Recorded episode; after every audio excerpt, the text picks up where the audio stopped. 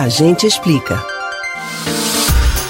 Ataques envolvendo cachorros da raça Pitbull já viraram notícia muitas vezes. Outros animais e também pessoas já sofreram graves lesões nesses episódios. Desta vez, são moradores de Paulista, na região metropolitana do Recife, que têm se sentido ameaçados. No bairro do Janga, a cadelinha de um casal foi atacada e morreu no fim de semana. Mas você sabe o que a lei diz nesses casos? Como o dono do animal pode ser responsabilizado? A gente explica.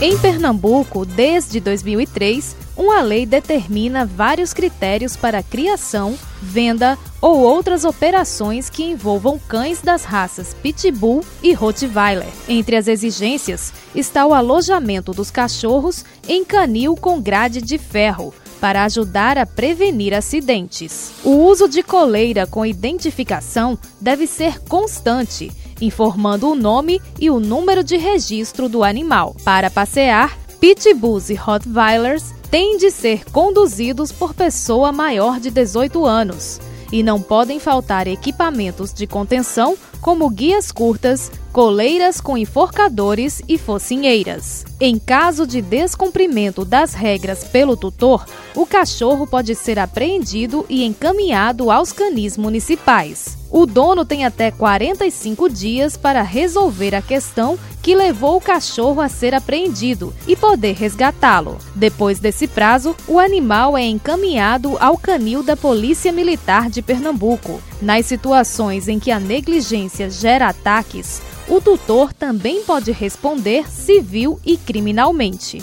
Na esfera civil, cabe ao responsável pelo cachorro arcar com os prejuízos materiais causados pela agressão à vítima. Por exemplo, remédios, custos de hospitalização e reparo estético. No âmbito criminal, a punição depende do nível de dano. Em alguns casos, o tutor do animal pode responder por lesão corporal grave. Em geral, o crime é visto como de natureza culposa, considerando que o dono do cachorro não teve a intenção de machucar a vítima. Veterinários lembram que o cão não é culpado pelo ataque. Segundo profissionais, o pitbull não é naturalmente agressivo, mas pode se tornar perigoso dependendo da forma como tenha sido treinado e até mesmo tratado desde os primeiros anos de vida. De qualquer forma, a lei existe para ser cumprida e os responsáveis pelos cães devem garantir que eles não representem qualquer ameaça a pessoas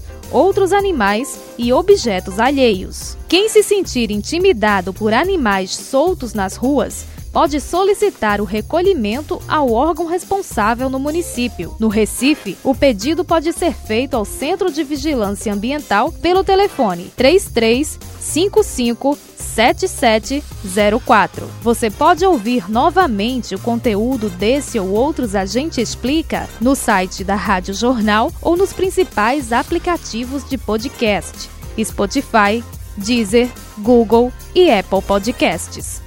Betânia Ribeiro para o Rádio Livre.